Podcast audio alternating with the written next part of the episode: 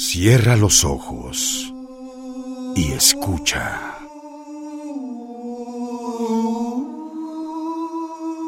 Ensayo sobre la ceguera por el Premio Nobel José Saramago.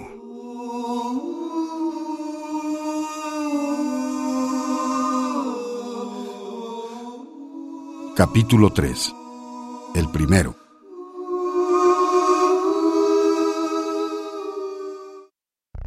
La mujer del médico pensó que tenía que abrir los ojos, pero le detenía el no saber si la presencia luminosa que detectaba a través de sus párpados era la luz de los focos o un mar de leche anegándole los ojos.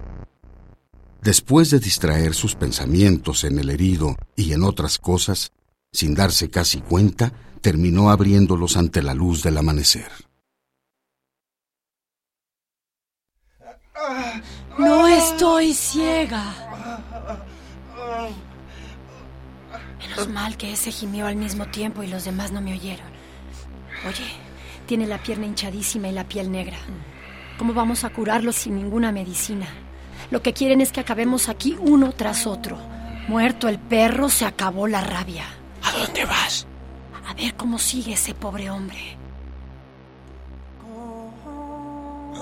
Señor. Señor, ¿cómo está? Mal. Me duele mucho la pierna. A ver, déjeme. Déjeme tocarle la frente para ver si tiene fiebre. Ay, por Dios, está ardiendo. ¡Fuera! Por favor, tengan piedad. Lárguense de aquí. Aquí no pueden quedarse. Tienen que acatar las órdenes. Yo no puedo moverme. En la sala de los contagiados se han quedado ciegos cinco más.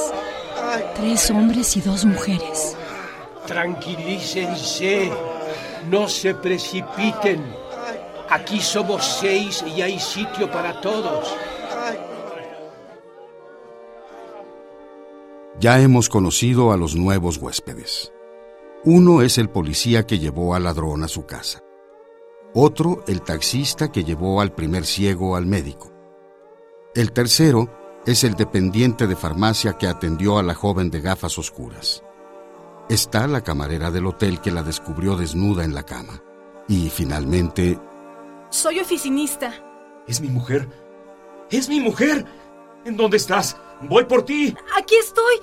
Sigue mi voz. ¿Dónde? Aquí estoy. Por fin estamos juntos de nuevo. Ay, doctor, por favor ayúdeme. Me duele mucho la pierna. Voy hacia usted ahora mismo. No se preocupe. Por favor, perdóname. Fue mi culpa. No debería haber hecho lo que hice. Ay, no se preocupe. Eh, son cosas que pasan. Yo tampoco debería haber hecho lo que hice. ¿Qué pasa? Luego te explico. Atención, atención. Se comunica que la comida ha sido depositada a la entrada, así como los productos de higiene y limpieza. Deben salir primero los ciegos. Ah, qué bien. Ahora por fin nos vamos de este infierno. ¿A dónde va? ¿No oyó lo que dijeron? Que salgan los ciegos. Sí, pero nada más para recoger la comida. Ah, hasta se me fue el dolor por un momento. Ay. Cielo, vamos a la puerta a comunicar que hay un enfermo con una infección grave y que no tenemos medicina. Recuerda el aviso. Lo sé, pero quizás aún... No, no, no, no, lo dudo. Bien, vamos. Ya estamos en la entrada. Alto. Atrás de inmediato. Tengo órdenes de disparar. No queremos salir. Una persona está herida en una pierna que se le infectó y necesitamos antibióticos y otros medicamentos. Las órdenes que tengo son muy claras. De salir no sale nadie y de entrar solo comida. Si la infección se agrava, que es lo más seguro, puede morirse. Por favor, hable con sus superiores. Me vale madres. Y con quien voy a hablar es con usted. O se regresan o les doy un tiro. Vámonos. No hay nada que hacer. No tienen la culpa, tienen miedo y obedecen órdenes. No puedo creer que esté ocurriendo esto. Va en contra de la más mínima decencia. Pues créetelo. ¿Todavía siguen allí? Voy a contar hasta tres. Si a las tres no han desaparecido de mi vista, no respondo. Uno, dos y... ¿Consiguió medicamentos? No. No van a dejar pasar nada. Lo siento. Ok. Pues se hizo lo que se pudo, ¿no? ¿Cuánto tiempo cree que vamos a seguir aquí, doctor? Eso creo que nadie lo sabe. La esposa del médico vio la miseria presente y por venir, y por primera vez, desde que entraron allí, sintió como si estuviera observando desde un microscopio el comportamiento de unos seres que ni siquiera podían sospechar su presencia. Le pareció indigno, obsceno, como si no tuviera derecho a ver a los otros si no podían verla. Horas después, el altavoz sonó de nuevo. Atención, atención. Pueden recoger la comida del mediodía. Voy con el taxista a recoger la comida. Le enseñaré cómo llegar a la puerta a gatas. Agarre la cuerda que le doy. La esposa del doctor es muy ingeniosa y pensó cómo podemos llegar fácilmente a la puerta. Ahora agarre las cajas que le voy a dar. Creo que nos han dejado comida solo para cinco. Sargento o quien sea, necesitamos más comida. Somos once, no cinco. Por favor, tráiganos de comer. Necesitamos comida. Algo para el dolor. Yo no quiero comer. Comida. No comemos. Por favor. Tranquilos, que pronto va a ser mucho más. Estos desgraciados se mofan de nosotros. Pero no hay nada que hacer. Vamos a regresar. Ya traemos la comida, pero vamos a tener que repartirlo de cinco entre once. No, no, a, a mí no me aparten comida. Eh, solo quiero que me den un poco de agua. Ah, ah, y por favor, ayúdenme a quitar esta manta que ya se me pegó a la herida. Además, calienta demasiado. Ahora lo ayudo Ah. para que se sienta mejor. Gracias. Ah, ay. ¡Muévanse! ¡Me están pisando! Por caridad, que alguien me ayude. ¿Qué pasa? Ahora llegan muchos más de afuera. El infierno prometido va a empezar. Por favor, eh, por favor, cálmense. Estamos ya varios en esta sala. Pero si siguen más adelante, van a encontrar más salas con camas. Yo de aquí no me muevo. Que alguien me ayude. ¿Dónde están los servicios médicos que prometieron? Atención, atención, atención. El gobierno lamenta haberse visto obligado a ejercitar lo que considera su deber legítimo de proteger a la población de esta aparente epidemia de ceguera, por ahora conocida como la enfermedad blanca. El Estado es consciente de sus responsabilidades Todos los cáteres de la primera sala estaban ocupados, y el médico percibía el ambiente cargado y cercano al conflicto a partir de la llegada de los últimos ciegos. Hasta la atmósfera parecía haberse vuelto más espesa, con hedores flotantes y súbitas corrientes nauseabundas. Le asustaba imaginarse cómo estaría todo esto en una semana. Pensaba en los problemas de higiene, cuánto tiempo funcionarían las regaderas, qué pasaría con un simple atasco de los excusados. Y además estaba... Soy yo. Soy yo. Vamos a hablar bajito para dejar dormir a los demás. ¿Cómo se encuentra? Gracias por venir. Parece que mi pierna está a punto de reventar y cada vez huele peor, como algo descompuesto. ¿Y le duele? Pues sí y no. ¿Cómo le explico? Es como como si la pierna no fuera mía, como si yo estuviera aquí acostado viendo nomás cómo me duele. Eso debe ser por la fiebre. Bueno, trate de dormir y descansar. Mañana será otro día.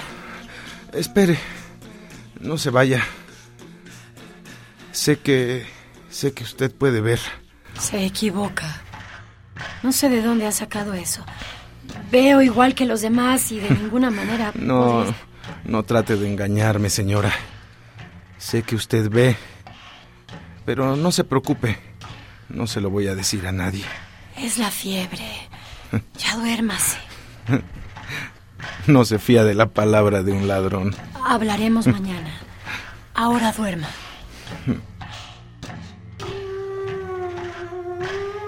Y fueron pasando las horas mientras se dormían los ciegos uno tras otro.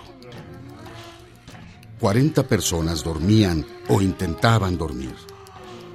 Algunos se cubrían la cabeza con la manta como deseando que una oscuridad auténtica apagara los soles deslustrados en que se habían convertido sus ojos. Pasadas las tres de la madrugada, apoyándose en los codos, el ladrón de coches alzó el cuerpo. No notaba la pierna, solo el dolor. Lo demás había dejado de pertenecerla. Cuando intentó mover su pierna herida, sintió como si una jauría de lobos despertaran de súbito y los dolores le corrían en todas direcciones. Ayudándose con las manos, fue arrastrándose lentamente hacia el pasillo.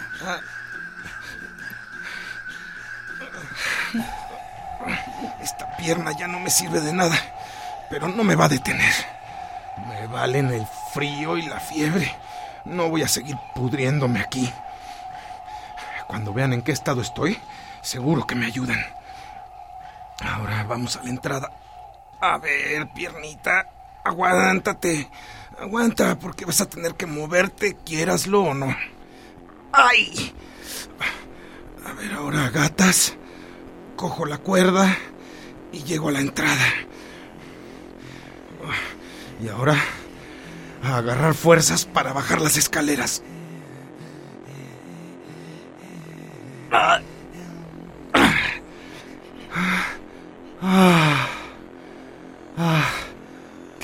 Se respira aquí afuera. Ah, el aire libre. Ah, con este aire, hasta la pinche pierna me duele menos. Carajo, ¿por qué me habrá tocado la guardia de noche?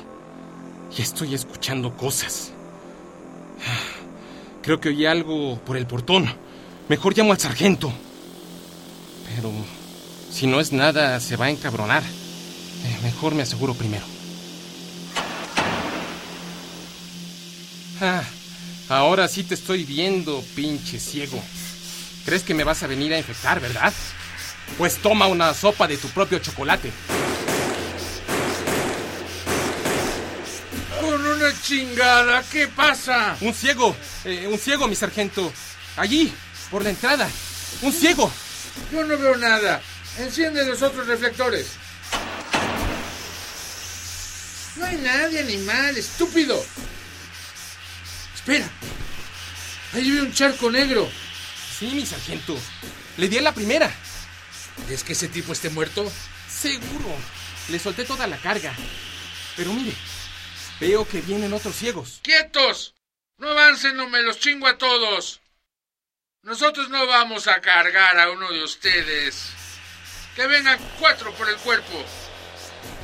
Pero si serán idiotas, dije cuatro, no seis.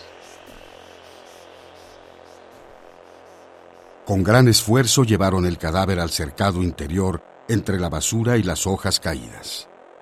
Solo la mujer del médico se podía percatar del estado en que se encontraba el muerto. La cara y el cráneo destrozados. Tres orificios más en el cuello y el esternón. También sabía que no había nada con lo que pudieran cavar una sepultura. Apenas encontró una vara de hierro. Estuvieron de acuerdo en pedir a los soldados que les trajeran una pala, en medio de los lamentos y lágrimas de la joven de las gafas oscuras. Se culpaba de lo que había pasado, lo cual era verdad, aunque le puede servir de consuelo que si antes de cada acción pudiéramos prever todas sus consecuencias, primero las inmediatas, luego las probables, y más tarde las posibles y las imaginables, no nos moveríamos de donde el primer pensamiento nos hubiera detenido. Pero había que enterrar al hombre muerto y se decidió que fueran el médico y su mujer a parlamentar, junto con la joven de gafas oscuras, inconsolable, que iba por remordimiento de conciencia. ¡Alto! Estoy segura de que debe haber disparado al aire o ya lo habríamos sentido. Ustedes quédense detrás del portón y yo voy a hablar con él. No te arriesgues. Sé lo que estoy haciendo. No tenemos con qué enterrar al muerto. Necesitamos una pala. Eh, eh, sargento, eh, ¿qué hago? ¿Qué quieren? Necesitamos una pala. No tenemos. Y ya lárguense, que no estoy de buenas. Tenemos que enterrar el cuerpo. No lo entierren, que se pudra. A ver, oiga usted. El aire no se va a quedar quieto. Tanto se puede quedar aquí como puede ir hacia donde están ustedes. Ya cállese. Cubrimos la sangre con amoníaco y ahora les echamos una pala. Oiga, también está lo de la comida. Aún no ha llegado y somos más de 50. La comida no es cosa del ejército. Pero alguien tiene que remediar la situación. El gobierno se comprometió a ayudarnos. Ya lárguense, porque ya me tienen hasta la madre. ¿Y la pala? Mi sargento, vea cómo esa mujer encuentra la pala como si nada. Para mí que esa puede ver. No, lo que pasa es que los ciegos aprenden muy rápido a orientarse. Fue difícil abrir la tumba, porque la tierra estaba dura y se toparon con muchas raíces. Entre los que cavaban estaba el primer ciego, a quien el ladrón le había robado el coche. Apenas pudieron cavar un poco, y si el muerto hubiera sido gordo, le habría salido la panza. Pero el ladrón era un auténtico palo de escoba, especialmente después del ayuno de tres días. La joven de gafas oscuras, presa de remordimientos, sugirió que le pusieran una cruz, pero nadie sabía nada sobre las creencias del muerto, ni siquiera su nombre.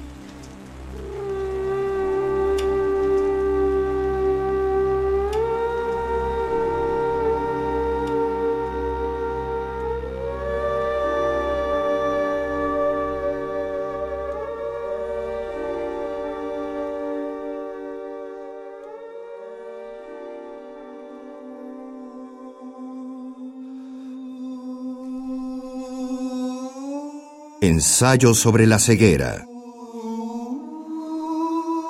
Por el Premio Nobel José Saramago. Versión libre de Etzel Cardeña y Sophie Reimann. Dirección Eduardo Ruiz Aviñón. Grabación Francisco Mejía. Postproducción y asistencia Fabiola Rodríguez. Música original, Juan Pablo Villa.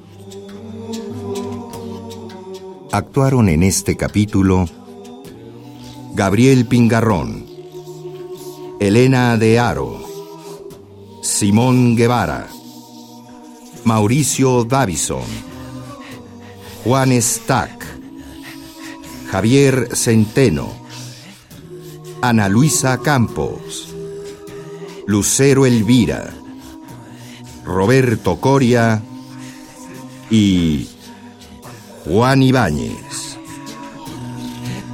Producción Radio UNAM y descarga cultura.unam.